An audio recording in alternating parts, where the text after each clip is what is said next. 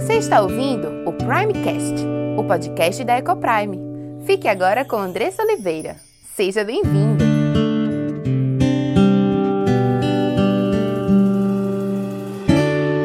Andressa Oliveira, esposa, mãe, educadora, diretora da EcoPrime International Christian School e louvo a Deus por mais um dia, pelo privilégio de estar mais um dia aqui compartilhando com você dessa palavra que nos aponta onde nós devemos seguir, como nós devemos viver, como nós devemos nos relacionar.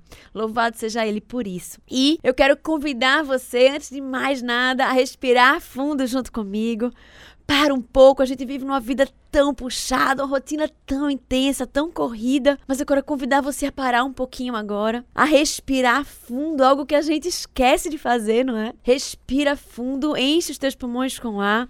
E enquanto isso, eu quero que você leve o seu pensamento a Deus. Olhe para sua vida e pense em coisas pelas quais você pode ser grato a Deus. Talvez respostas às suas orações Talvez você consiga olhar para o lado e ver o seu marido e você possa agradecer a Deus pela vida dele, pela vida dos seus filhos, pela sua casa, por ter um teto sobre a sua cabeça, pelo seu trabalho, pelas habilidades e talentos que Deus tem te dado. Agradece a Deus porque ele tem feito tantas coisas por nós e por isso nós devemos estar alegres. E enquanto isso, respira fundo mais uma vez, enche os pulmões com ar, segura um pouquinho e solta bem devagarzinho. Agradece a Deus por esse oxigênio que te dá vida. Agradece a Deus pela salvação em Cristo Jesus. Não há presente melhor ou maior no mundo que Deus tenha nos dado do que a salvação. Ele nos deu vida duas vezes e só isso seria motivo de sobra para estarmos gratos todos os dias. Que nós possamos iniciar o nosso dia assim, com o coração cheio de gratidão a Deus por todas as bênçãos que Ele tem derramado em nossas vidas. E hoje está aqui comigo meu marido, Gabriel CBO, meu amado marido, que estará conosco conversando e falando sobre como construir um casamento abundante. Muito bom dia, inabaláveis. Graça e paz da parte do nosso Senhor Jesus, caro ouvinte. E muito bom a gente estar aqui para dividir um pouquinho sobre, sobre casamento, né? Como construir um casamento abundante para a glória de Deus. Gabriel, ele tem feito, tem trabalhado, né? Se dedicado ao ministério de casais, de casamento. Ele no Instagram, no YouTube, né, amor? Isso. Ele tem se dedicado no TikTok também. Ele tem se dedicado a produzir conteúdos sobre casamento, né? Como lidar com os desafios do casamento, que nós vivemos no casamento diariamente, né? E ali ele tem sido um instrumento de bênção nessa direção. E é muito bom ter ele aqui para que a gente possa conversar sobre isso hoje, né? Sobre como construir um casamento abundante. Exatamente. A perspectiva é exatamente essa, né? A gente para e sempre se dedica a questões profissionais, de como trabalhar com as nossas mãos, de como aprender novas habilidades profissionais e a gente faz um MBA, uma especialização, mas pouco se fala sobre investir tempo em relação a aprender sobre o casamento, né? Que na fase adulta é, é nossa principal área, digamos assim. Depois de um relacionamento íntimo com Deus, nós precisamos nos dedicar ao casamento. Porque nós trabalhamos para, então, poder suprir as necessidades da família e para estarmos juntos enquanto casal, né? Para glória de Deus. Então, para aqueles que são casados, experimentem isso na máxima potência. Para construir um casamento abundante, a gente precisa então olhar para a palavra de Deus. É verdade. E vamos conversar sobre isso, né? Como sempre fazemos aqui, olhando sempre para a palavra de Deus para encontrarmos a solução. O Gabriel não está aqui para dar a opinião dele sobre como você deve viver né, um casamento abundante, mas a gente vai estar tá tendo essa conversa a partir do que Deus nos chama a viver num casamento e quando a gente obedece, a gente colhe apenas bênçãos.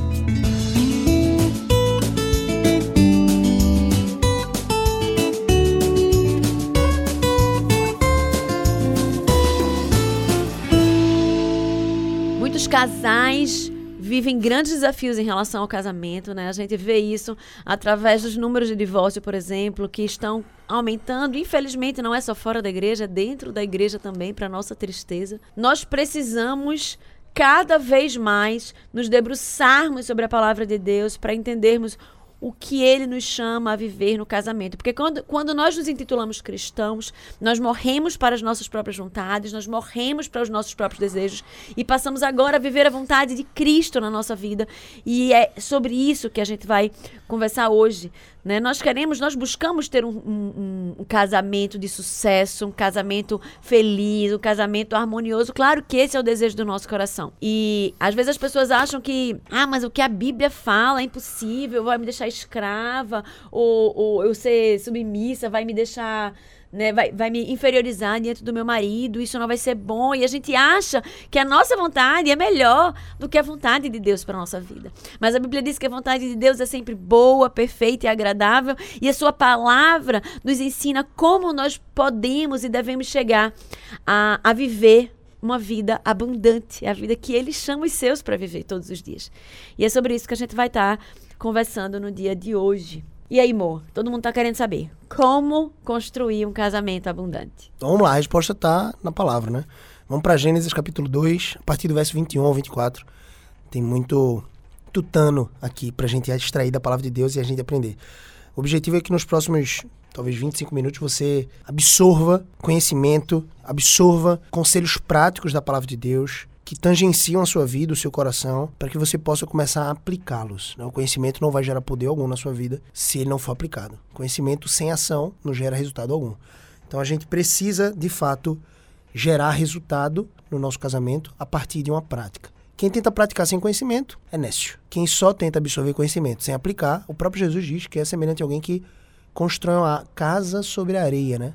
É um tolo, um tolo constrói uma casa sobre areia. O homem bíblico, a mulher bíblica, constrói a casa sobre a rocha, e a rocha é a palavra de Deus. Então, Gênesis 2, a partir do verso 21, diz assim: Então, o Senhor Deus fez cair pesado sono sobre o homem, e este adormeceu. Tomou de suas costelas e fechou o lugar com carne. Presta atenção nisso. E a costela que o Senhor Deus tomara ao homem, transformou-a numa mulher, e lhe a trouxe, trouxe ao homem. E disse o homem então: Esta, afinal, é osso dos meus ossos, carne da minha carne. Chamasse a varoa porquanto do varão foi tomada. Por isso, deixa o homem pai e mãe e se une à sua mulher, tornando-se os dois uma só carne. Olha que aspecto poderoso. Primeiro passo para você construir um casamento abundante, e eu não quero resumir isso de forma tão diminuta, a ponto de cinco passos para isso, seis passos para aquilo, mas o primeiro passo é você observar a palavra de Deus.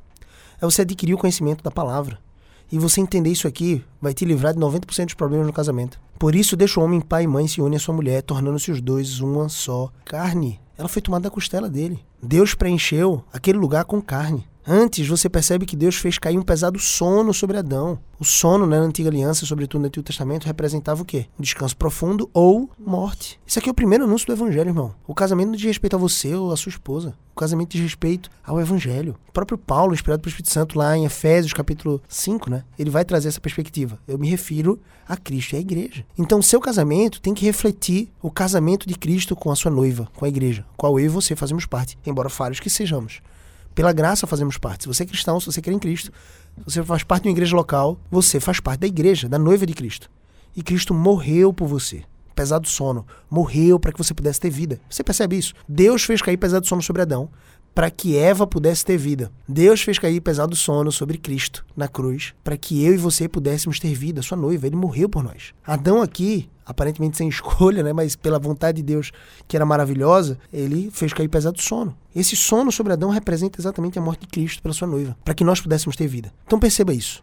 Se o casamento é um reflexo, ou deve refletir, o casamento perfeito de Cristo com a sua noiva, com a igreja, olha a seriedade do seu compromisso, dos votos que você fez diante de Deus. Olha a seriedade disso. E aí você vai para um segundo passo importante. Com qual prioridade você tem lidado com o seu casamento? Muito se fala sobre amar a si mesmo, né?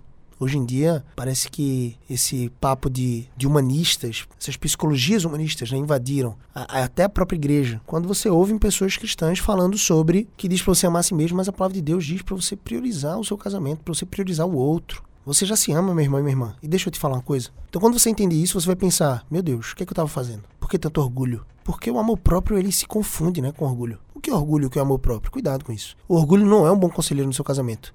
E grande parte dos conflitos que você tem experimentado no seu casamento tem sido fruto desse orgulho que você não tem abandonado. E às vezes é difícil você até se perceber nesse papel.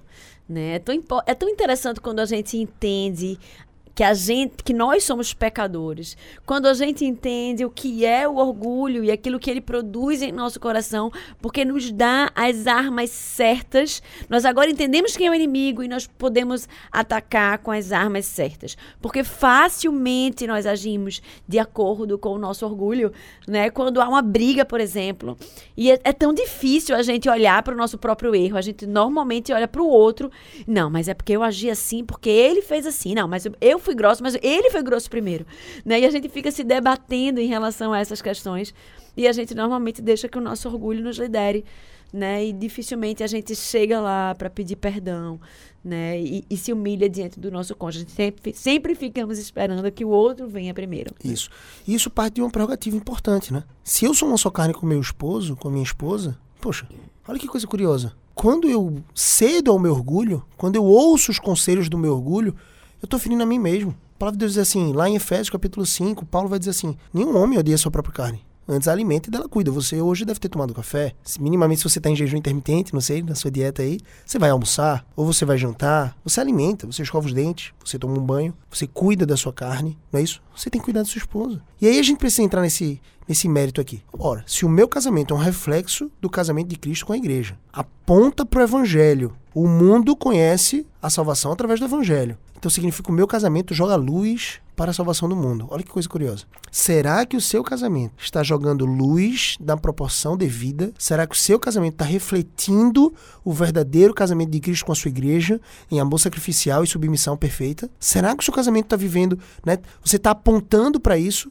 mesmo com falhas, você está nessa direção ou você está na direção contrária, onde você simplesmente quer ser satisfeito pelos seus próprios prazeres ou, entre aspas, necessidades. Então você precisa começar a pensar sobre isso. O evangelho precisa ser apontado pelo seu casamento. O evangelho precisa ser refletido em você. Você vive literalmente um teatro vivo, uma encenação viva desse evangelho. Vamos. E você precisa construir isso de forma perfeita. Ou minimamente se esforçar por isso. É. E aí tem um ponto importante. Você só vai conseguir fazer isso se você priorizar a palavra de Deus e se você conseguir priorizar o seu casamento em detrimento de outras coisas. É tão incrível isso, né? Porque tira a gente totalmente da perspectiva secular, da perspectiva desse mundo.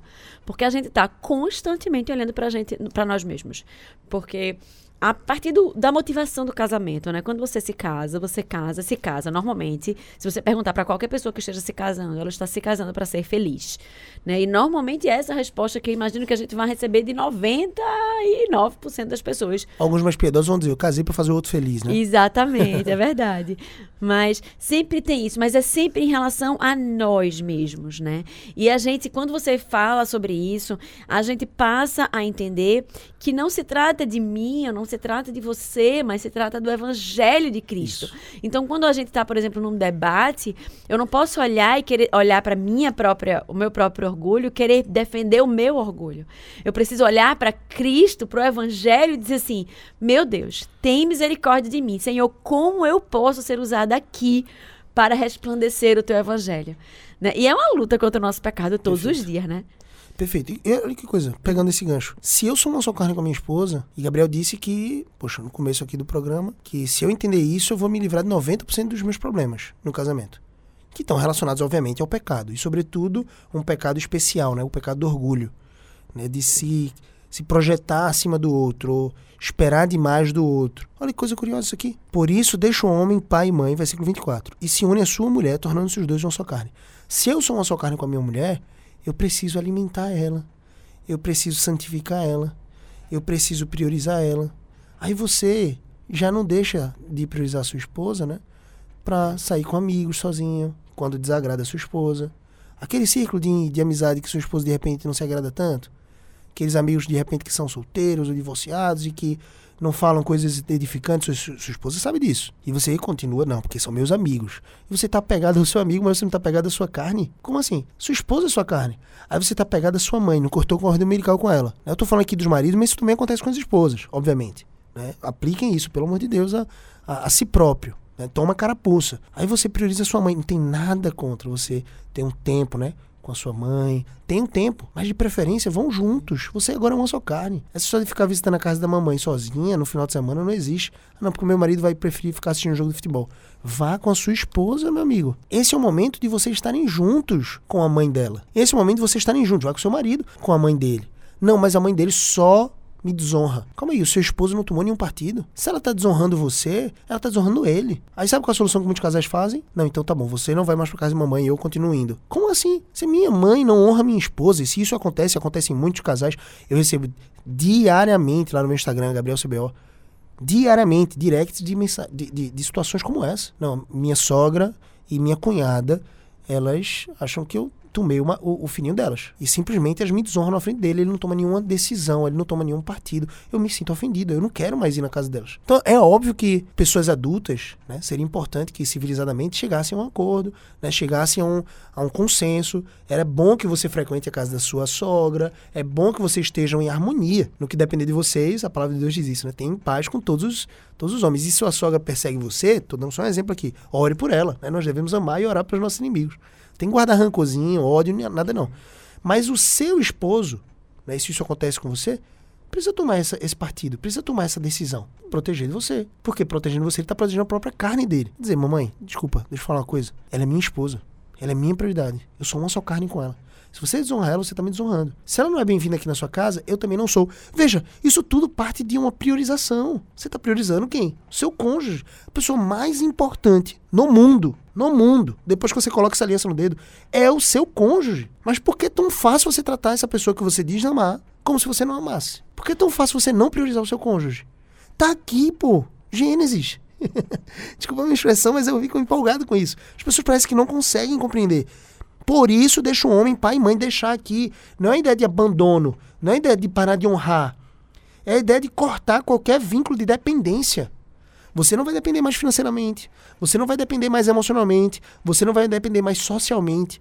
Você agora é independente dos seus pais para construir uma nova família. Os seus pais são muito importantes e devem ser cuidados, né? acompanhados, protegidos em certa medida, né? principalmente na mais maior velhice, né? Digamos assim, eles vão precisar ser cuidados por você. A palavra de Deus deixa essas ordens, inclusive, para você cuide dos seus pais. Mas você agora é uma só carne com a sua esposa. Você, se não é só carne com a sua esposa, você precisa priorizar a sua esposa. Isso não significa abandonar os seus pais. Teve uma, uma situação, uma pergunta que chegou lá na minha caixinha de, de perguntas no Instagram, né? Eu abro sempre todo dia perguntas para minha audiência sobre casamento e as pessoas tiram diversas dúvidas. E aí lá no Instagram chegou uma pergunta que dizia assim: é, meu marido disse que a mãe dele veio morar com a gente porque teve uma situação de aperto na nossa vida financeira e ela ajudou financeiramente a gente e agora ele disse que a gente tem essa dívida que ela precisa morar com a gente. E eu pensei, calma, peraí. Quer dizer que se ele pegar um dinheiro com o gerente do banco, o gerente do banco vai vai ter que morar agora. Ah, meu amor, desculpa, mas agora o gerente do banco tá vindo morar aqui em casa porque ele emprestou um dinheiro numa época da nossa vida. Não faz sentido. Hum. Mas se você precisou da ajuda dos seus pais, financeiramente falando, o que não é o ideal, mas pode acontecer, isso não significa, não tem uma prerrogativa para invadir a sua família. São três famílias, basicamente, que nós temos. Né? A primeira família são nossos pais.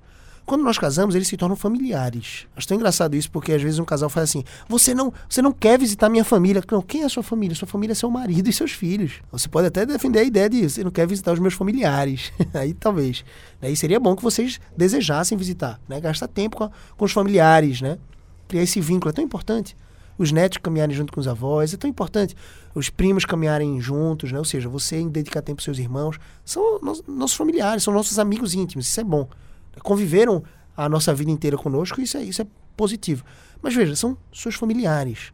A sua segunda família é a sua definitiva com quem você se casa torna sua carne. Com quem você deve ter filhos, adotivos ou biológicos, mas filhos. Todo casamento deve gerar filhos. Se você, por impossibilidade biológica, né, natural, você não consegue ter filhos, você deve adotar filhos. Interessante. Então, os seus filhos vão construir uma terceira família. E veja que essa ordem é interessante. Eu tenho que conduzir os meus filhos para olharem para frente. O que é olhar para frente? Eles olham para o retrovisor de vez em quando só, né? Olhar para mim, para esposa, para minha esposa, para a mãe deles. Se eu sou uma mãe que protege mais meus filhos nesse aspecto e eu privo meus filhos de olharem para frente, eles não vão ter um casamento bem sucedido, eles não vão ter filhos bem criados, porque ele está olhando para mim. Ele deveria olhar para a esposa dele, pro lado e para frente para os filhos dele. E eu tô aqui para dar um suporte. É essa a ideia. Então veja, tudo parte de uma priorização. Casais que não se priorizam não prosperam. Casais que não se priorizam não constroem um casamento abundante, vivem amargurados, cheio de orgulho, dor, sofrimento, um ferindo o outro. Porque não estão se priorizando, não estão vivendo como uma só carne. Não cortaram o cordão umbilical de papai e mamãe, ou de amigos que sejam. Eu nunca entendi isso. Tem alguns casais que o homem tem um, uma cesta de amigos, não, uma curva de amigos, e aí ele se casa com a esposa e parece que a esposa vira inimigo dos amigos. Os amigos viram inimigos da esposa. Não deve ser assim. É claro que existe um esforço para vocês estarem juntos, né? Enquanto casal. Eu, eu não, não consigo entender esses homens, ou, ou, ou alguns homens que, que, querem sair um dia na semana com os amigos sozinhos, sabe? Não é que você não possa fazer isso, mas é como se você desejasse muito fazer isso. Eu amo sair com minha esposa. Se a gente tiver que sair, e o nosso ciclo de amigos é muito mais rodeado por casais, outros casais. Porque nós saímos juntos. E tem uma coisa importante nesse sentido, porque isso é saudável. Sair junto com a sua esposa, com outros casais de amigos, é muito bom. Então, provavelmente você vai conversar mais com os rapazes, com os homens, ela vai conversar mais com as mulheres, ou então vocês vão ficar juntos, conversando entre si ali, né, os casais, isso é muito bom, fortalece as amizades. Mas em contrapartida, se você exagera nisso, você só sai com sua esposa para sair com amigos casais, você parece que já não tem mais uma construção de diálogo, de comunicação. Então isso é perigoso pro casamento. Faz quanto tempo que você não sai sozinha com sua esposa? Você tem que desfrutar com sua esposa. Sair junto, sozinho, namorar, falar coisas apaixonadas, como você fazia antes. Ficar dando beijo, cheirinho, senta do lado dela. Esse negócio de restaurante, um sentar de frente pro outro. Aí vai ter que se esticar, pegar na mão da outra pessoa. Senta do ladinho. Não poder ficar, deita é, no abraça, ombro. deita no ombro, conversa, um, um, um chaveco. Essa é a hora. No casamento é a hora de você fazer isso. Coisa maravilhosa. Desfruta. Olha que coisa curiosa. Às vezes tem alguns casais que fazem assim: Poxa, Gabriel, mas eu não consigo mais me conectar com meu esposo. O que é que você está comunicando para você? Nós temos dois tipos de comunicação. E no, no, meu treinamento Casamento Abundante eu trabalho isso: comunicação externa e comunicação interna. O que é que você está comunicando para você mesmo sobre o seu cônjuge? Você está comunicando que ele é um homem admirável, que ele é o pai dos seus filhos, que ele é um homem viril, que ele é um homem da sua vida, que ele é um homem com quem você se casou. Você está comunicando que ele é um derrotado, fracassado, um homem chulo, cheio de vícios, não faz nada. Se você só comunica isso mesmo, mesmo que exista um aspecto de verdade nisso, tá? Mas se você só comunica isso, o que, que você vai sentir? A comunicação governa o sentimento. Você não vai conseguir se comunicar com seu cônjuge. E quanto menos você se comunica, menos você se conecta com seu cônjuge, o que, que vai acontecer? Mais distante você fica dele. Mais sofrimento você colhe no casamento. Então veja, o que, que você está comunicando para o seu cônjuge? Ele é uma só carne com você ou ele é distante? O que, que você está comunicando? E, e eu estou falando né? Aqui, numa perspectiva agora da mulher para o homem, mas isso também funciona do homem para com a mulher. Ela é sua gazela de amor, você comunica isso? Ou você comunica que ela é uma baranga? Né? mulher que não se cuida. Quanto mais você comunica, mais distante você fica dela e menos propensão a se cuidar ela vai ficar. Vai ter. Parece uma coisa de causa e efeito, mas é isso. O que você comunica para você, literalmente acontece. Por que acontece? Não é porque é uma profecia. É porque você vai sentindo dessa forma, seus sentimentos geram crenças, as crenças geram novos hábitos, ações diferentes. Então, ao invés de se aproximar do seu cônjuge, você comunicou algo errado, ou você comunicou algo, digamos assim, real demais na sua perspectiva. E tudo, muitas vezes, é uma questão de perspectiva, né? Você pode mudar um pouquinho a perspectiva. Você tá tendo um dia estressante, se você parar respirar um pouco, como a Andressa fala aqui pra você respirar no começo do, da manhã. Como é bom, viu, amor? Quando você fala assim pra gente respirar. Às vezes é a única respiração que a gente faz no dia. respiração profunda, é muito bom. Mas assim, aí você para, respira um pouco e fala assim, calma aí, como é que foi meu dia de fato? Deixa eu pensar nas coisas boas. Porque parece que a sua mente tá tão atrelada às coisas, entre aspas, ruins que aconteceram. Você começa a refletir sobre as coisas boas. Será que o seu dia foi realmente ruim? Foi catastrófico? Se você comunica isso, você vai ter experimentado isso. Agora você começa a, experimentar, a dizer assim, caramba, não, mas aquele desafio me fez orar, me fez me colocar de joelhos. Caramba, minha família tá aqui, ó. Todo mundo tá dormindo essa hora. Que coisa maravilhosa. Tá todo mundo aqui debaixo do teto. Eu vou poder deitar agora com meu marido. E mesmo que a gente não esteja tão conectado, eu vou poder abraçar ele. E talvez começar agora uma conexão. Tentar retomar agora uma conexão. E não vai ser fácil. Mas, poxa, eu posso fazer isso. Aí você começa a comunicar isso, você começa a pensar: nossa, meu dia não foi ruim, não. Meu dia não foi tão estressante assim. Eu me estressei, mas não foi estressante. Porque você comunicou as coisas certas. E isso é básico, isso é bíblico. Como você pensa, assim é, tá lá em Provérbios. Então, é, essa é a perspectiva que a gente tem que ter em relação ao casamento. Priorizar um ao outro. Casais que não se priorizam não prosperam. E é óbvio que um casal, para se priorizar nesse nível, precisa priorizar a palavra de Deus. E isso que você falou é massa. É tão incrível, porque quanto mais próximo de Deus a gente tá, a gente vive um casamento mais harmonioso. Quando a gente se distancia de Deus, a gente dá vazão ao nosso próprio pecado. Isso. E aí a gente se distancia do nosso cônjuge.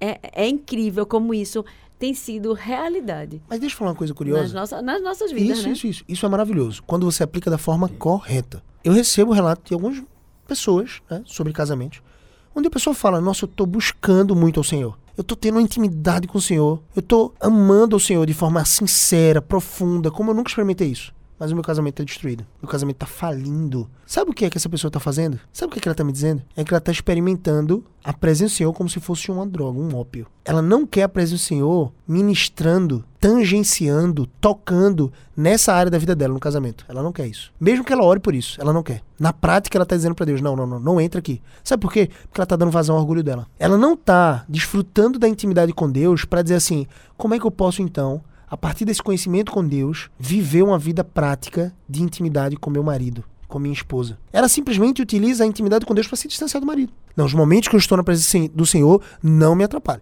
não me toque. Isso é, isso é bom, tá? É bom que você tenha intimidade com Deus e um tempo reservado do seu dia. Sua devocional tem que ser diária, é como se alimentar, é como escovar o dente. Você escova o dente mesmo que você não esteja com vontade. Você se alimenta mesmo que você não esteja com vontade. Você tem que se alimentar da palavra de Deus, mesmo que você não esteja com vontade. E a vontade de buscar Deus vem do próprio Deus, tá? Mas não use isso como um escape. Use isso para de fato tocar em cada área da sua vida. Tem gente que tem um relacionamento sincero com Deus. Mas esse relacionamento com Deus é superficial. Por que não é profundo?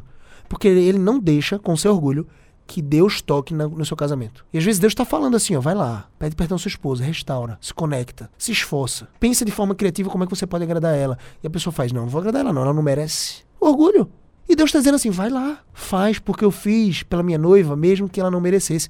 A igreja de Cristo não merece a graça. Por isso, né, que é favor imerecido. Não merece o amor de Deus. E a gente é amado. Então, essas pessoas, muitas vezes, assim, elas estão buscando a Deus, blindando a sua própria mente e coração, num, num aspecto de, de, orgulho e pecado, a ponto de não permitir com que Deus, ou não querer que Deus, transforme, trabalhe o seu casamento. Eles não querem. Eles oram por isso, mas continuam com orgulho, orgulho, o coração orgulhoso. Como é que pode? Estão orando sem fé, como o Tiago diz. Você pede, mas pede mal. Você pede sem fé, prática. Você pede para esbanjar nos seus prazeres, para dizer que é piedosa, para dizer que é piedoso. Mas você não está buscando o Senhor. Esses dias eu ouvi uma pessoa lá no meu Instagram, chegou dizendo assim: Olha, Deus me falou, Deus me mandou acabar com o meu casamento. Eu fiz, meu amigo, que Deus é esse que você está ouvindo? Pelo amor de Deus. Pelo amor do Deus bíblico. Que Deus é esse que você está ouvindo? Esse não é o Deus bíblico. Esse é o Deus do seu ventre. Cuidado com as suas emoções. Né? O seu coração tão enganoso a ponto de confundir a voz de Deus assim. Ele não ordena que você faça uma coisa contra a sua própria palavra. A palavra de Deus é inerrante. Se ele falou com você e essa palavra, se você acha que Deus falou com você e essa palavra não está de acordo com a Bíblia, por favor, entenda, não foi Deus. Foi o seu próprio coração. Tão orgulhoso, tão alucinado pelas suas próprias emoções, seu próprio autocuidado, que você prefere acreditar que foi Deus que mandou você acabar com o seu casamento. Como assim? Veja, essa é uma pessoa que se diz íntima de Deus, a ponto de ouvir a voz de Deus. Não, você sabe que eu ouço a voz de Deus. Como assim? Como se você não está vivendo uma vida prática diante do Senhor? Como se você não está vivendo uma vida de obediência a Ele? Entende? Então essa é uma perspectiva. Nós estamos casados e precisamos glorificar Deus com o nosso casamento. Busque ao Senhor e deixe com que Ele trabalhe na sua humildade. Jesus não julgou com usurpação ser igual a Deus. Assim mesmo se esvaziou, tomando forma de servo, né? Então isso. Como eu não vou me esvaziar? Não, meu marido não merece ser tratado com carinho. Minha esposa não merece. Não é sobre merecimento, irmã. Não é sobre merecimento, irmão. Mude isso. Você foi plenamente amado por Deus, amada por Deus. Para de esperar que seu marido te ame de forma perfeita. Cristo já te amou de forma perfeita. E se você perceber isso, e entregar isso ao seu marido em transbordo desse amor, você provavelmente vai experimentar o maior amor que seu marido poderia te dar. O maior amor que sua esposa poderia te dar. Quando você transbordar o amor de Cristo, que te amou de forma perfeita. Então existe Mesmo gente. sem você merecer. Mesmo sem você merecer. Então existe gente amargurada dizendo assim: eu não vou fazer isso porque ela não merece. Isso é orgulho. Se Deus nos tratasse assim, meu Deus, ia sobrar só o pó, né? Hum. Todo mundo fulminado. E é isso, né? Como muda-se tudo quando a nossa perspectiva muda. Né? Nós amamos porque Ele nos amou primeiro. Nós perdoamos porque Ele nos ensina a perdoar quando Ele nos perdoa pelos nossos muitos pecados. Né? Não é sobre mim, não é sobre você, não é sobre você, não é sobre o seu cônjuge, é sobre a glória de Deus, é sobre obediência. É sobre viver uma vida que glorifica a Deus, é sobre refletir o amor com o qual você foi amado um dia. A vida do seu cônjuge, né? Perfeito.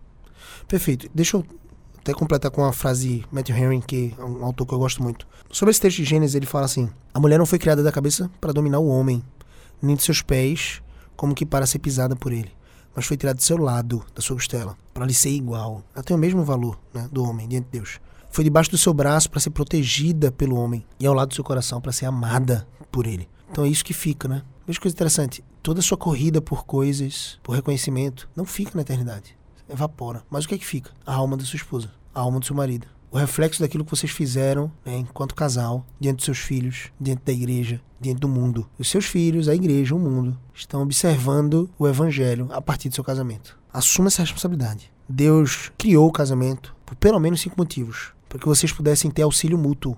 Esse desafio de auxiliar um ao outro, né, de dar suporte um ao outro, é grande. Mas ele também criou para que vocês tivessem deleite mútuo, experimentasse amor, acolhimento, harmonia, graça. E só tem uma coisa que está impedindo isso, de vocês experimentarem isso, o pecado. O seu próprio pecado. E deixa eu dizer, o maior dos pecadores no seu casamento não é seu marido, não. Não é sua esposa, não. É você. é você.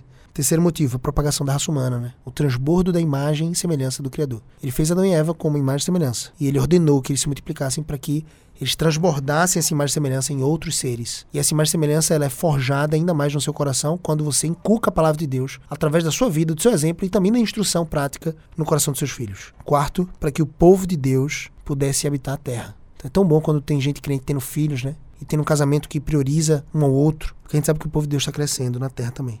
E o quinto, Cristo e a igreja são representados.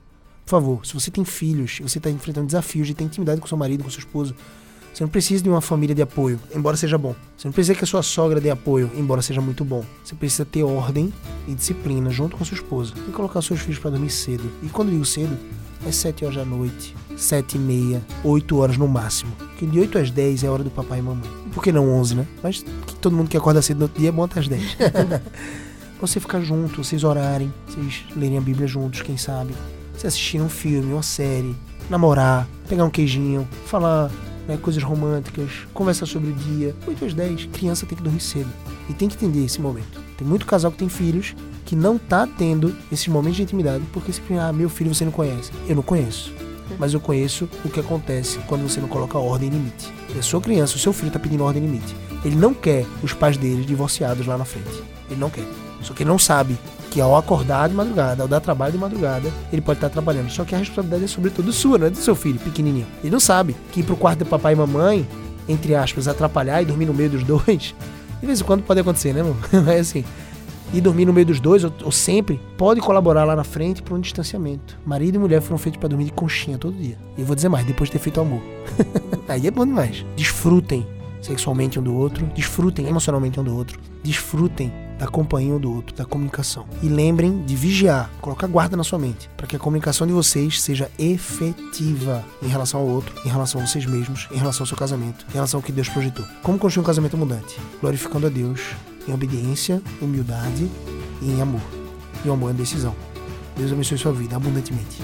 Que Deus aplique essas palavras aos nossos corações e nos ajude a viver uma vida para a sua glória e, consequentemente, viver uma vida em abundância em todas as áreas da nossa vida, incluindo o nosso casamento.